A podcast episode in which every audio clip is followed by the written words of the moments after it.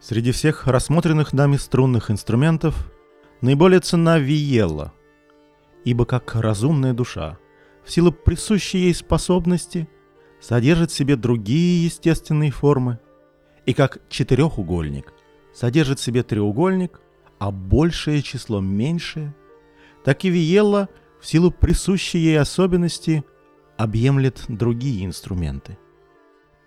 И хотя Некоторые другие инструменты в большей мере способствуют движениям человеческой души. Все же на виеле различие всех музыкальных форм ощущается более тонко. Хороший мастер исполнит на виеле любые кантус и песню, введет в нее вообще любую музыкальную форму. Иоанн де Гракею, трактат о музыке. Здравствуйте. С вами музыка Мензурата, и, как вы уже поняли, речь пойдет о Виеле. Впервые со словом «фидл» я столкнулся, рассматривая обложку пластинки какой-то группы с 70-х.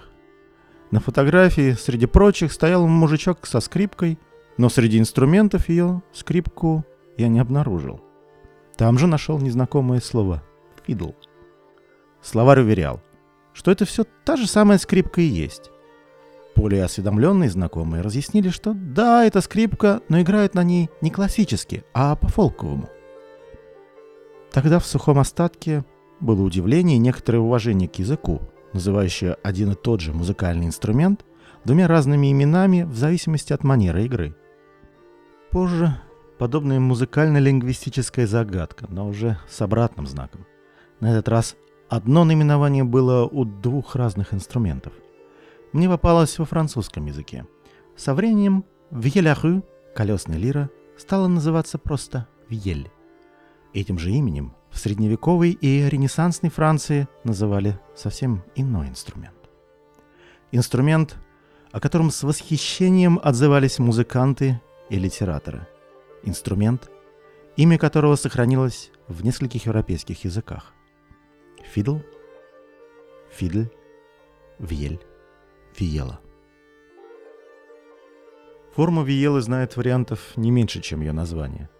И все наше знание об этом инструменте основано в первую очередь на литературных и изобразительных источниках. Можно выделить несколько характерных признаков, присущих классическому варианту Виелы, сложившемуся к XIII веку. Во-первых, это гораздо чаще плоский, чем выпуклый овальный, восьмеркообразный, гитарообразный и реже прямоугольный корпус. Во-вторых, это небольшой, но отчетливый гриф, иногда с установленными ладами, но гораздо чаще без них. В-третьих, количество струн от 3 до 5. В-четвертых, подставка.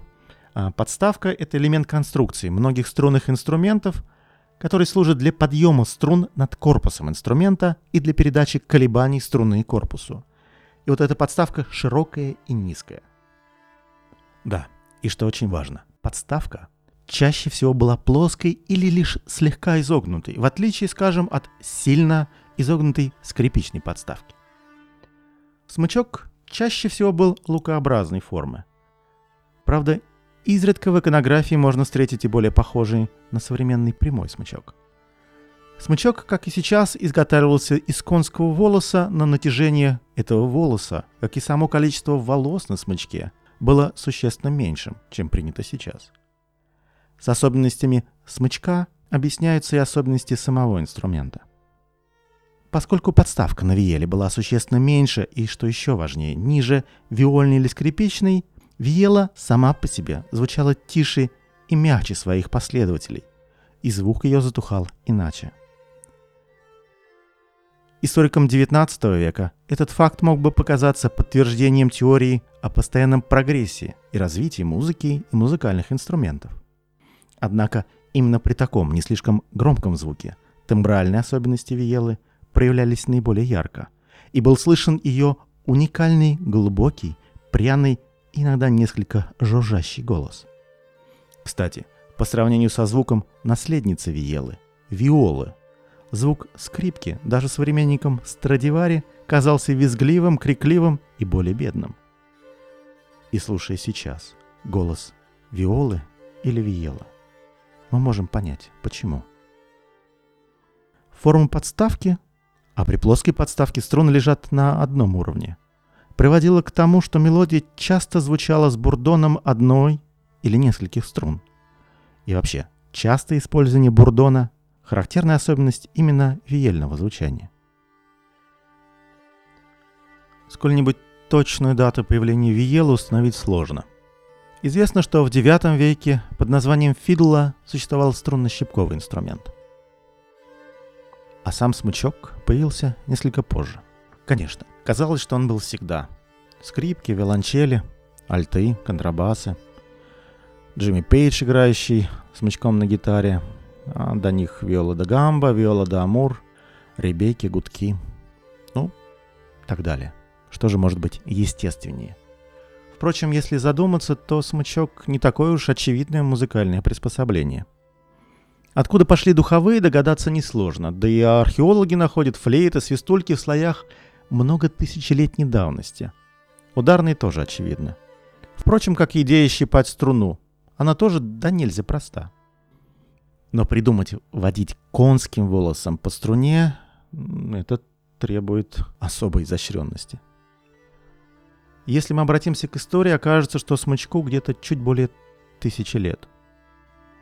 Родиной смычка, вероятно, является Центральная Азия. До X века о нем нет никаких упоминаний.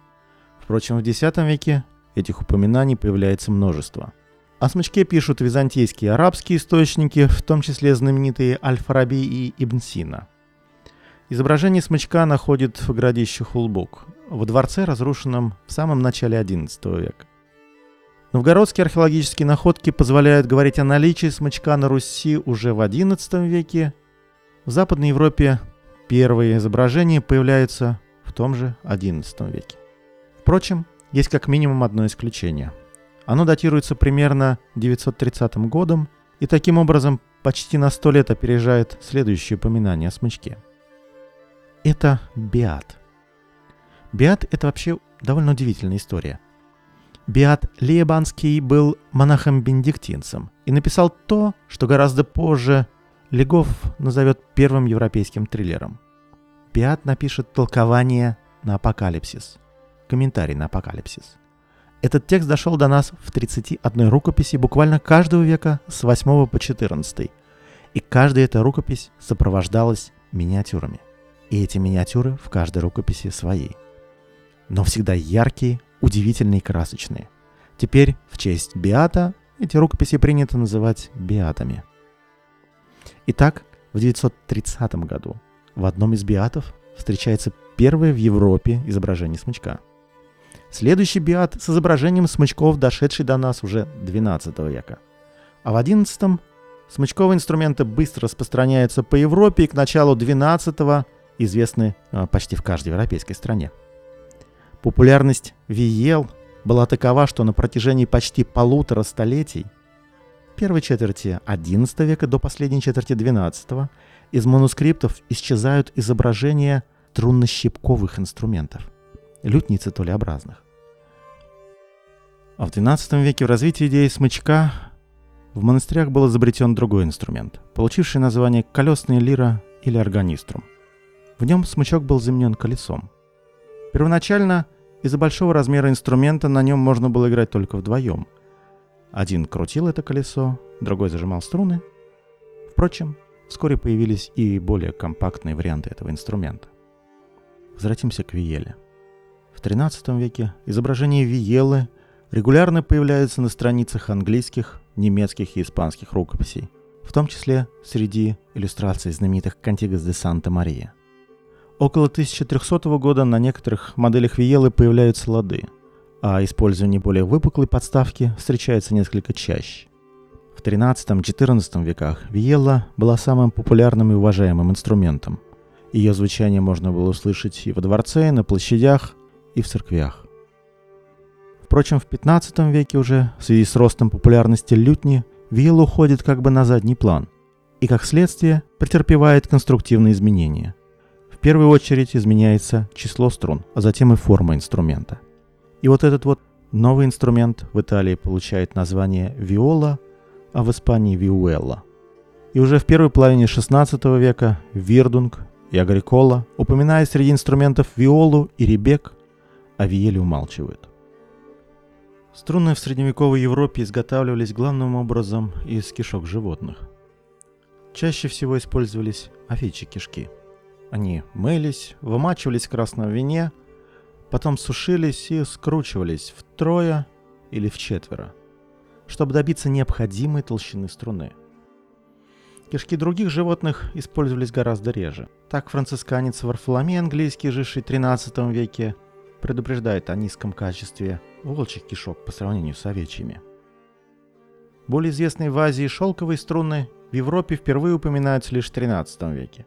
Впрочем, некоторые теоретики утверждают, что встречающиеся в средневековых трактатах упоминания о струнах из кошачьих жил относятся также к шелковым струнам. В таком случае можно говорить о несколько более частом употреблении именно таких струн. Конечно, шелковые струны должны были быть в то время баснословно дорогими, и далеко не каждый музыкант мог себе их позволить. Но цена в этом случае, возможно, искупалась прочностью и долговечностью струн, особенно по сравнению с жильными аналогами того времени. Струны из конского волоса упоминаются только в одном из комментариев к псалмам, составленном английским францисканцем Генрихом Кассейским в XIV веке.